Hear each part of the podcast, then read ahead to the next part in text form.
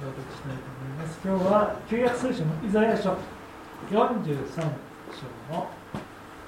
16節から21節のイザヤ書43章旧約聖書えー、オープンドアの聖書では1194ページ16章ですから、えー、1195ページですね、イザヤ書の43章、16節から21節までをお読みします。海の中に道を激しく流れる水の中に通り道を設け戦車と馬強力な軍勢を連れ出した主はこう仰せられる。彼らは皆倒れて起き上がれず刀身のように消える。先の先のことどもを思い出すな。昔のことどもを考えるな。見よ。私は新しいことをする。今もうそれが起ころうとしている。あなた方はそれを知らないのか。確かに私は荒野に道を荒れ地に川を設ける。野の獣ジャッカルやダチョウも私は崇める。私が荒野に水を湧き出させ荒れ地に川を流し私の民私の選んだものに飲ませるからだ。私のために作ったこの民は私の栄誉を述べ伝えよう、えー、信仰によって新しい景色を見ると題しましてお願いします。えっと、信仰によって新しい景色を見る。新しい景色を見る。あこれはあれのパクリだなっていうふうにあのもう分かるんじゃないかなというふうに思うんですけど皆さんサッカーを、えー、見ましたよね。昨年、えー、11月から12月にかけて、えー、カタールの方でサッカーのワールドカップ行われましたね。で日本の選手また日本の監督がですね新しい景色を見るということをですね盛んに言ってました、えー、まあそこからちょっと借りてきました、えー、タイトル「信仰によって新しい景色を見る」ですね。とてもインパクトのある言葉だなというふうに思いましたね。新しい景色を見るということについてですね。であの2022年ですね。振り返ってみて、まあ、2022年ほど時代の分岐点、えー、まあ、時代の転換点というか分岐点を感じた年はありませんでした、まあ、その理由として、まあ、いくつかあったと思うんですけども一つの大きな出来事として、まあ、あのウクライナの戦争のことですね、えロシアのウクライナに対するその侵略というかね、1945年にですね第二次世界大戦が終結して以来、初めて明確な形で大国が他の独立国を侵略する、まあ、そういったことが、起こったわけなんですね。まさにこういったことっていうのは時代の分岐点というふうに私、え、もう多くの人が感じているわけなんですよね、まあ、客観的に見てもですね。で2020年2月24日ですね、ロシアはウクライナに侵攻し始めました。でそれ以来ですね、ロシアのウクライナの攻撃っていうのはですね、まあ、残虐なそのやり方で、えー、続いているわけなんですね。今もあのウクライナのその全体のそのインフラをですね破壊して、えー、人々がですね、えー、この電気であるとか、またはあの燃燃料あのストーブであるとかですねそういったものを使えない状態にしてあの本当に、えー、日々の生活が大変な状況にですね追い込まれているわけなんですよね。で国際連合のあの常任理事国なんですね。あのロシアはね、えー、常任理事国という立場なんだけれどもその立場をえどちらかというと利用してその平然と侵略戦争をこう進めている、まあ、そういうありさまに私の目に映るんですけども、まあ、人としてのこの良識をですね、えーえー、感じられないわけです、あ、これは人間のややることがあってですねちょっとそういうふうなです、ね、感じがするわけなんですよね。またあのロシア正教のそのキリル総主教というですね、えー、この戦争をですね聖戦というように言ってるわけでまた命を、えー、落としたその兵士はロシアの兵士はそれによって罪が清められる罪が許されるというような変なことを言ってるわけなんですね。まあ絶対そんなことはないわけです。えー、罪が許されるのはイエス・キリストの十字架の治療によってのみなわけですね。行いによらず信仰によって、えーえー、罪許されそして救われるわけなんです。そのロシア正教のトップである総司教たる者がですねそういったことを言っていいんだろうかというふうに思うわけなんですけどまあそういったことであの、えー、そういったことを言ってですね動員令を後押ししているっていうことなんですね。まあ本当にあの呆れて何も言えないっていう感じがするんですけどまああのまあ彼らは自己欺瞞自己欺瞞の真っ只中にあるっていう感じがします、まあ、こういった動きですねロシアに限ったことじゃないですね。あのつい先日もあの、えー、まあ、周辺の近くのある国からある国があの日本海に向けてあのミサイルを飛ばしました、まあ、日本周辺でもですねそういった戦争の足音というか、まあ、そういったことがですね、えー、聞こえて、いるわけなんですね。で私たちは今何が起こっても不思議でない時代に生きている、まあ、それはですね否定できないんじゃないかなというふうに思うんです、まあ、これは主観的な見方じゃなくって客観的に見てもそうじゃないかなというふうに私は思うわけなんですよね。でウクライナの人々もあのロシアが侵略侵攻してくるときにロシア軍が侵攻してくるときにまさか本当に攻めてくるなんてって多くの人が思っていたということなんですよね。まあ、ですからあこの時代何が起こるかわからない。何が起こっても不審ではない、まあ、そういうですね時代に私たちはあ生きてるんだっていうですね嫌なんだけどもそういう時代なんだなというふうに思わされます。でもですねこういう時代だからこそ私は神様の御心を見失わないようにしていかなければならないわけですね。まあ、あの聖書の言葉は本当に私にとって本当に大きな慰めでありまた励ましなんですね。ただ本当にあの人間というのは聖書の言葉をですね、えー、自分に都合のいいようにですねこう解釈してしまうようなところがあるわけで先ほどのあのロシア正教のトップのようにですね、えー、まあ、どういう聖書を読んでるかわからないですけども、まあ、あの今日はですね今日もまたですねあの聖書の言葉によって、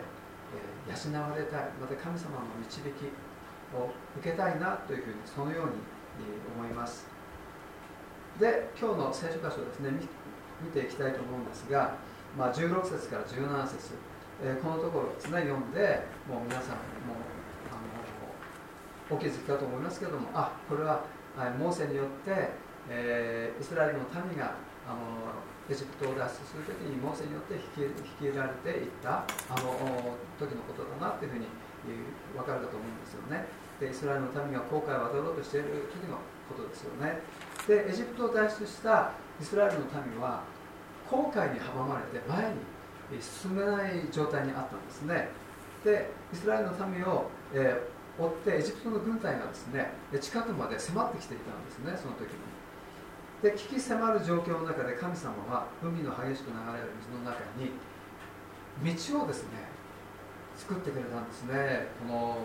えー、水をせり上げてというかその間にその道をですね、えー作って、え、くれたわけなんですね。そしてイスラエル人がそこを通り抜けられるようにしてくれました。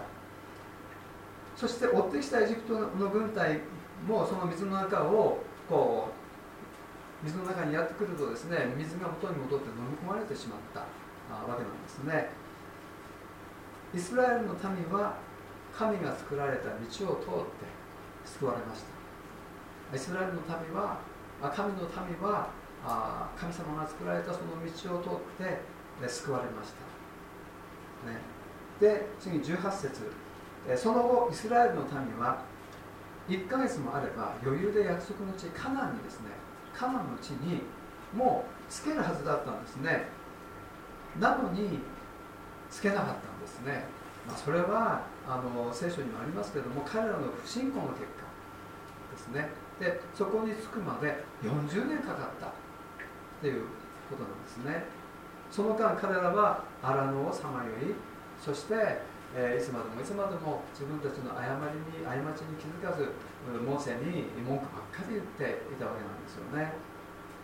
まあ、こんなことになるならエジプトにとどまって奴隷のままでいた方が良かった。ってですね、え、文句を言って、え、いたんですね。ところでですね私たちどうでしょうね。こんなことになるならクリスチャンにならない方が良かった。前の方がずっと良かったし楽しかった。そんなふうにですね思ったことないでしょうかね。正直言いますと私はですねあるですねあったんですね、えー、私はあの学生の時に教会行き始めましたけども、えー、日曜日のですね行き始めた頃日曜日の礼拝の後あの英会話クラスがあったんですね。それにですねえ出ていました。であのそのクラスで英語を習ったんですけどもその月謝が大体3000円ぐらいだったんじゃないかなというふうに思うんですね。でその後ですね私はイエス様を信じてそしてバプテスマを受けたんですけどもそしたらですねあの月謝袋みたいなものをですね渡されたんですねバプテスマいただいてですね。何だろうと見たらあの月定献金十一献金っていうふうに書かれたその、えー、袋ですね、えー、渡されました。なんとなく察しました。あえてこれは何ですかと聞かなかったんですけどもまあ信仰を持って間もない私にとってですねこれはですね超えなければならないハードルだったんですね、えー、でまああの学生でもできる範囲で決定献金ですね、えー、捧げるようになりましたけども。でそれであの教会生活はですねとても楽しかったんです。教会生活はとても楽しかったんです。けれどもですねそのうちにいろいろなことがあってどうしようかなやめようかなってですね、えー、思ったことがですねあったんですね。今思えばああやめないで本当によかったなっていうふうに思います。その時はですねまだあの人と人との関係だけにですねとらわれていたんですよね。人と人との関係だけにとらわれていました。イエス・キリストの救いの価値っていうのをですねきちんとですね捉えきれていなかったんですね。そんなふうに思います。父なる神様としっかりとつながっていなかった。まあそれでもイエス・キリストを信じていたんですが救われて救われてはいたと思うんですよ、えー、でもしっかりとつながっていなかったように思います。で自分の心にですね すいません。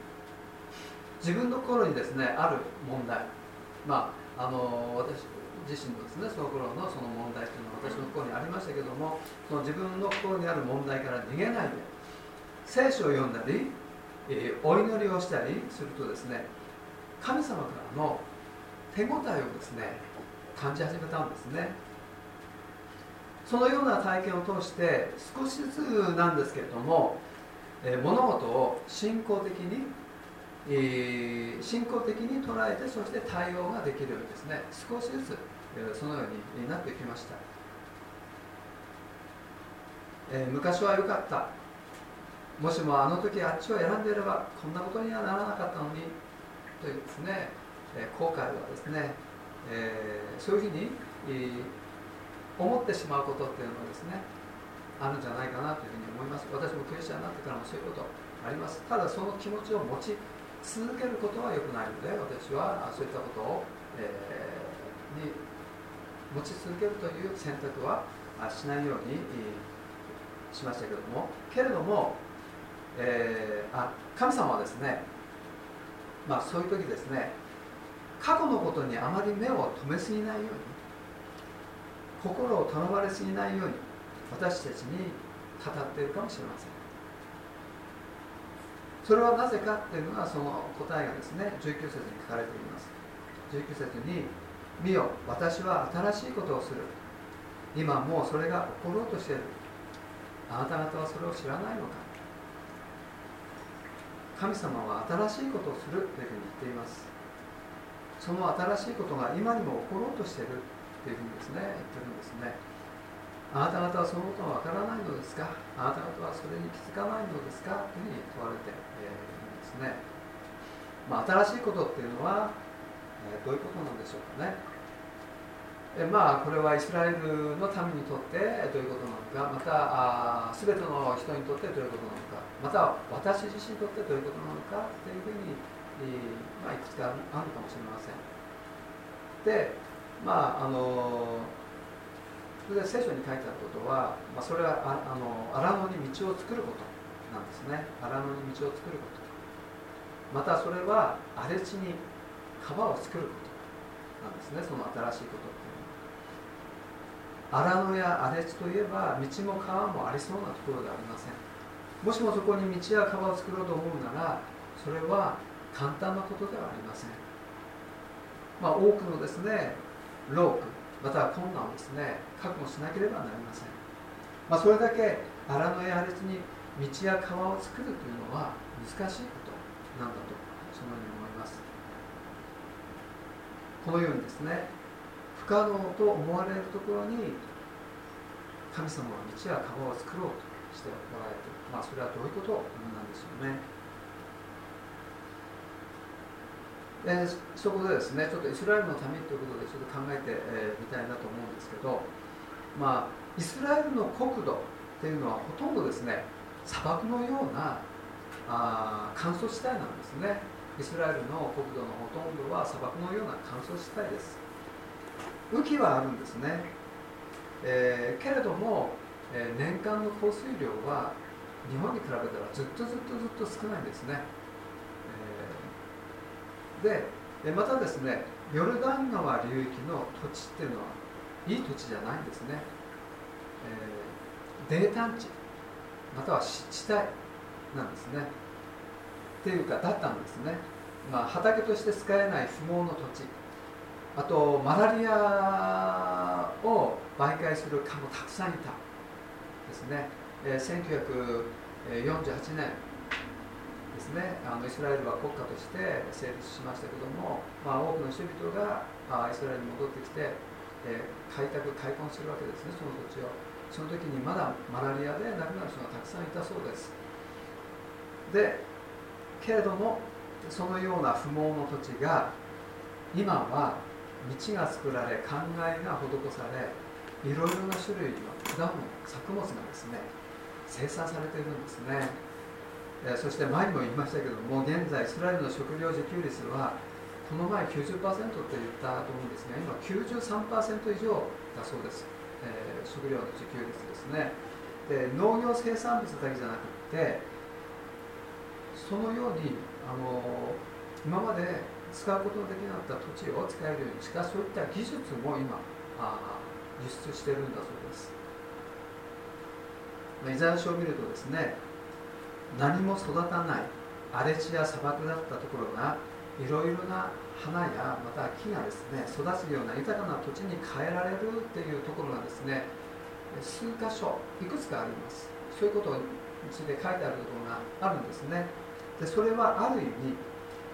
現在の大変身を遂げたイスラエルの国土のことを言ってるんじゃないと言っているというふうにも言えると思うんですね。でそのこととともにまたここで神様が言おうとしていること、えー、そういうあの物理的なそのイスラエルの国土のことじゃなくてその他にもですね、えー、あると思うんですね、まあ、それは人間のえー、精神的なことまたは霊的なこと、まあ、そういったところのことについても言ってるんだとそのように思います。で人々の心は罪によって荒れ果てた土地のようになってしまいました。人々はますます神様から離れて自己中心の切な的なそういう生き方へとですね、えー、進んでいってしまいました。そんな人々がですね暮らす社会というのはですね悲惨な出来事がですね増し加わっていくんですね。また人々のその苦しみとか悲しみもですね大きくなっていくんですね。そして、まあ、変わることのない昔から今に至るまで、まあ、そういう死というその結末をですねできるかそういうことがあるわけなんですけども、まあ、人々はできる限りそういったことからあそういったことに思いがいかないように楽しいことを考える楽しいことをする、まあ、そういう傾向がまあ、あるんじゃないかなというふうに思います。でも現実はですね変わらないんですね。神様はそんな人々のために救いの道を作ってくださいました。で新しい命へのですね道をですね与えてくださったんですね。その道は時代を超えて長い時間をかけてですね、えー、作られてきました。その道を作る計画っていうのは創世紀の3章によるとすでにアダムの時代からですね語られているんですね。今度創世紀3章を見て確認してほしいと思いますけれども。そしてそのことが具体的に動き始めたのはアブラハムの時ですね。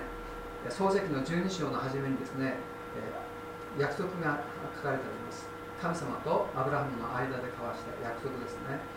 で神様がアブラハムに語った約束そこからですね新しいことが始まりました。荒野には道を荒れ地には川を設けるですね。計画が進んでいったんですね。神様はアブラハムに約束しました。あなたの故郷あなたの父の家を出て私が示す地に行くならばあなたを大いなる国民としあなたを祝福しあなたの名を大いなるものとしよう地上のすべての民族はあなたによって祝福さ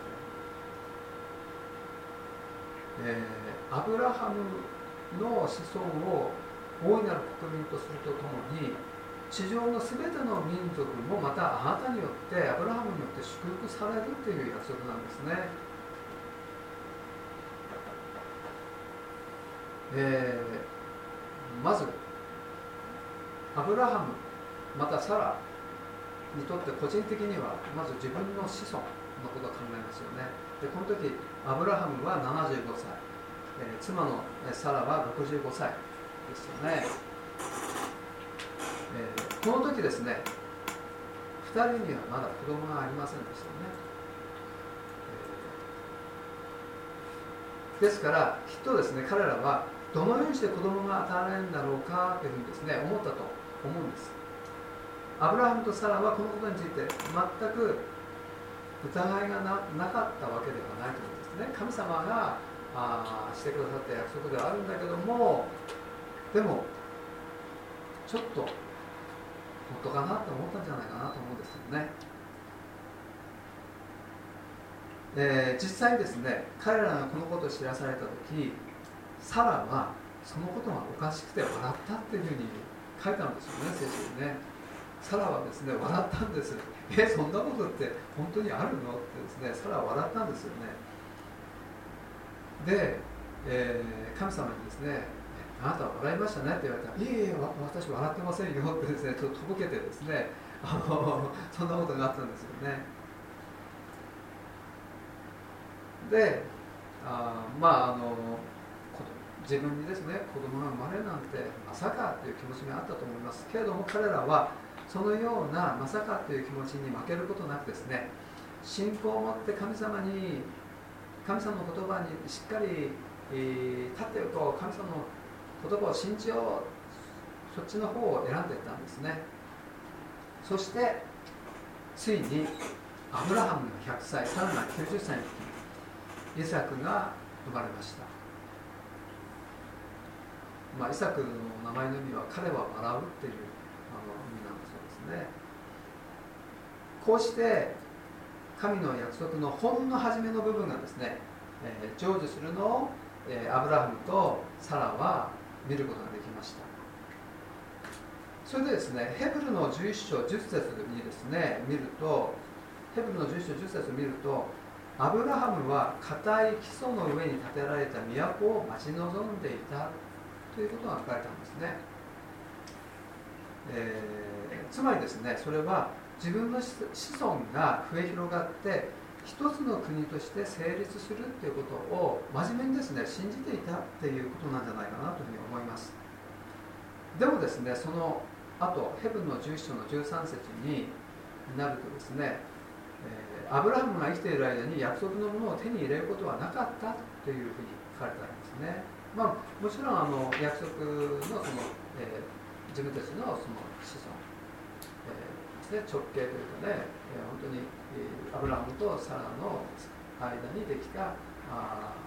子供イサクは生まれましたね、まあ、それは神様の約束通りです。けれどもそれがあ増えて増えてですね一つの国になるというところまではいかなかったわけです。でアブラハムの子孫が一つの国として成立するというところまでいかなかったんですね。でそれにしてもですねアブラハムは不可能と思われるところから神様の約束が動き始めるのをですねその初めの部分を見ることができたんですね。ですからアブラハムは見てはいないけれども将来必ず神様の約束が完全な形で成就する。自分の子孫が増え広がって一つの国になるということも信じて喜ぶことができたんじゃないかなというふうに思います。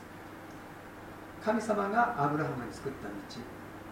それはそこまででしたね、えー、その国まではいかなかったですけども、え、そこまででしたね。その道にはまだまだ続きがあったんですね。けれども神様の計画の長い道においてこの部分だけをアブラハムは担っていました。救い主イエス・キリストがですねお生まれになったのはアブラハムから数えて2000年の後です。2000年の後なんですね。2000年後のことなんです。救い主の誕生が待ち望まれている間その救いの道を備えるためにまた神様はいろんな人たちを用いました。数多くの人々がそれぞれの役割を担っていったんですね。はい。そして、えー、20節から21節。神様の作られた道にはいくつかの新しいことをですね見つけることができると思います。そして最終的な新しいこととはアブラハムの家系に生まれてきた神の御救い主なるイエス・キリスト。そのお方による救いの道の完成なんですね。イエス・キリストの救いを通して神が選び分けるその神の神がいるんですね。その人々に与える水は決して買うことない永遠の命だっていうんですね。永遠の命を与える水ですっていうことなんです。またヨハネの7章38節から39にはですねこういうふうにも書いてあります。私を信じる者は聖書が言っている通りにその人の奥底から生ける水の川が流れ出るようになる。荒れ地に川が流れるような感じですね、えー、川生ける水の川が流れ出るようになる。これはイエスを信じる者が後になってから受ける御霊のことを言われたので私たちのその荒れていたあもう干からびていたそのひび割れていたその心。心がですねでもその神様が与えてくださった生ける水の川によってですね、えー、潤されてい、えー、くんですね。そしてえその人々は神によって新しく作られた人々として、えー、生きですね、えー、生き始めるんですねそしてその彼らによって神様の救いがですねまた述べ伝えられていくんですねえっと中国の政治家毛沢東と言いますよね彼は共産思想を普及するために中国の至る所に道を作ったそうですけれどもその道を利用して広がり続けたのは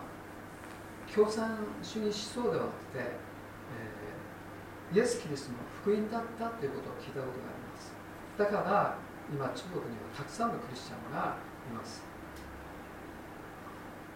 人は自分で自分の道を作っているつもりなんですけども全てをですね支配しているのは神様です。で全ては神様の御手の中で動いていることなんですね。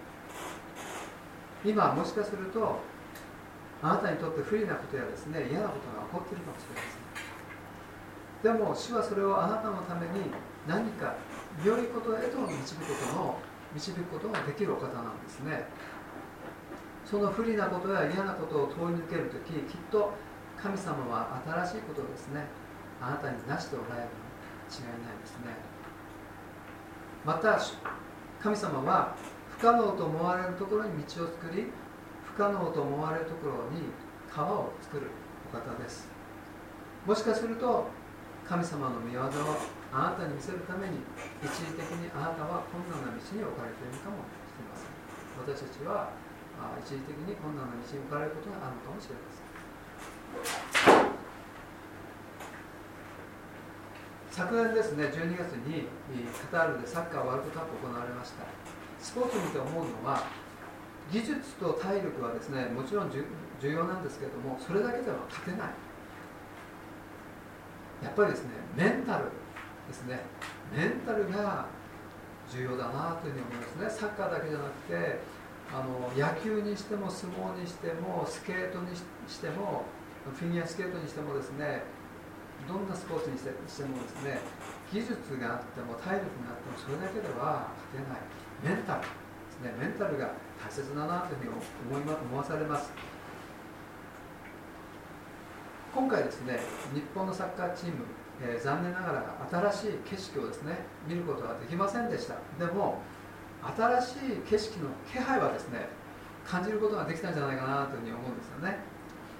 だから次のワールドカップ次のワールドカップはきっと、えー、8強8強8強ですかね入るんじゃないかなというふうに思います。でクリスチャンにとってメンタル大事ですね。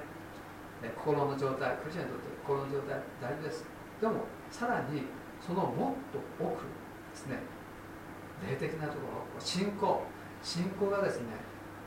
えー、重要です。神様のことを述べ伝えるためにですね信仰の訓練というのも必要です、まあ、私たち生きていくためにも信仰の訓練必要です。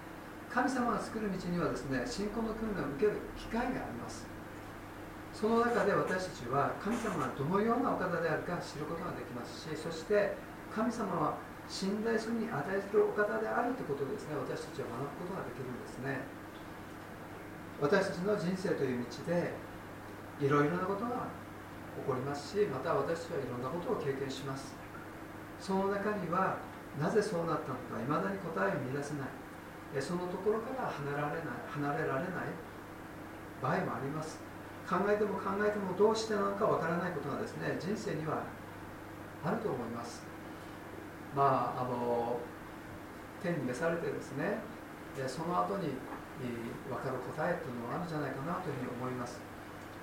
イザヤ43章の18節から19節、えー、再度見てみたいと思うんですが昔のことに目を留めるな。見よ。私は新しいことを行う。まあ昔のことに全く目を留めるな、えー、止めないというわけにはいきませんが止めすぎる。止めすぎる。とらわれすぎる、まあ、そういったことを、えー、ですね、えーあまりにもとらわれすぎる。止め目を止めすぎる。ことのないようにというふうに神様は言ってるんだと思うんですね。で私はですね新しいことを行う新しいことを行うというふうに言ってます。今私たちは私たちが目を留めがちな過去の出来事ですね。神様にですねわからないこともありますし本当にあの整理できない気持ちもあるかもしれません。でも神様にお委ねする、まあ、信仰によってですねそこに信仰を働かせるということがとても大事なわけです。神様にお委ねするですね。したいと思うんですね。そしてこれから神様がなさろうとしていることに目を向けていきたいと思うんですね。あの日本のサッカーのチームもですね今回新しい景色を見ることができませんでしたがでも将来新しい景色が見えるそういうその、えー、何でしょうね。兆しというかねそういうものが多少なりともありましたね、えー、まあ、そうそういったことを通して私たちはですね神様に期待することができると思います。期待していきたいと思うんですね。そのことを通して神様が備えている新しい景色をですね、えー、見ていきたいなというふうに思います。それではお願いします。天のお父様、え、神様は本当に、私たち今まで生きてきて生きてき、えー、た中で私たちにはどうしても理解に苦しむことやまた本当に受け入れがたい難しい出来事そういったことが許されております。神様あなたは全てご存知でありまた神様がそのような中からもまた私にとって、えー、本当に、私がまだ見ていないその新しい景色。そのことをあなたはもたらしてくださるお方であると信じます、えー、本当に、荒れ地や砂漠のようなそのようなところから神様は豊かなものを生み出してくださる、え、道を作りまた川を作りそしてそのような新しい景色へとあなたは私を導いてくださるお方ですから神様、えー、委ねきれないものを今あなたに委ねて、えー、あなたに信頼してそしてこの2023年を進んでいきたいと思います。神様どうぞ弱い私たちを強めてくださるようにあなたの霊で満たしてくださいますようにどうかお願いいたします。神様はこのような混沌とした時代にありますけれどもしかし主よあなたが共に生きてくださいますから私たちは恐れることなく前に進んでいくことができますから神様は感謝します。神様どうぞ、えー、オープンのチャペルのお一人お一人またこのオープンのチャペルを主をどうぞまた新しい景色を見るためにまた用いてくださるように豊かに用いてくださいますようお願いいたします。神様感謝します。イエス様の皆によってお祈りします。アーメン。